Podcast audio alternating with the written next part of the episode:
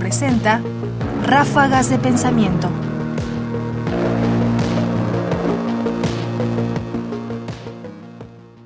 ¿Quiénes pueden meditar? Es un privilegio siempre escuchar a alguien hablar provocadoramente. Y eso pasaba a menudo cuando uno escuchaba hablar a Antonio Escotado, filósofo español y quizás uno de los pensadores críticos más ricos de las últimas décadas. Escuchemos de él este pasaje en el que responde provocadoramente a la idea de que hay quienes meditan más que otros.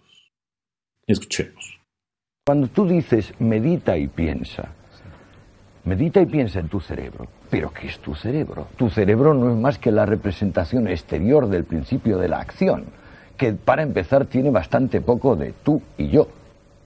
O si no, no entendemos, porque el lenguaje, precisamente, por ejemplo, la palabra mesa, no es tu palabra ni mi palabra, es mesa. Es decir, la objetividad del pensamiento es al mismo tiempo su fluidez infinita, el hecho de que es irretenible y sobre todo el hecho de que no es edificante, el hecho de que no se puede plantear como un consejo a alguien.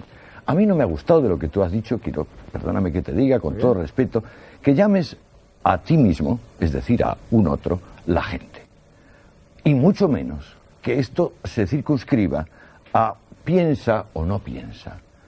En realidad, creo que si lo pensamos con una cierta objetividad, aquí estamos esta noche con estas luces, no veo ninguna razón para imaginar que meditamos más que los demás. Ni la más mínima. Ráfagas de pensamiento. En el pasaje hay dos ideas que creo que son sumamente ricas. Una es cómo el pensamiento fluye y como a veces intentamos encasillarlo para hacerlo edificante. Y que no, el, pensamiento no puede detenerse, el, el, pensamiento tiene que seguir. Y quizás toda la locución de Antonio Escotado en esto que escuchamos es justamente una muestra de cómo fluye el pensamiento, de cómo esta reflexión acerca del pensar lo lleva a concluir y a responder que no, que nadie ni siquiera una mente privilegiada, un filósofo profesional como es, medita más que los demás.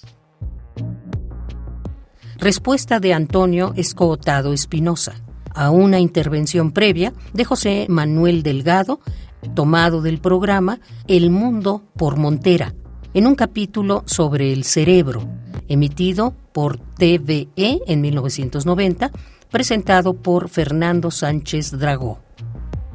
Comentarios: Ernesto Priani Saizó. Producción: Ignacio Bazán Estrada. Más información en la página ernestopriani.com. Busca el podcast en www.radiopodcast.unam.mx diagonal podcast.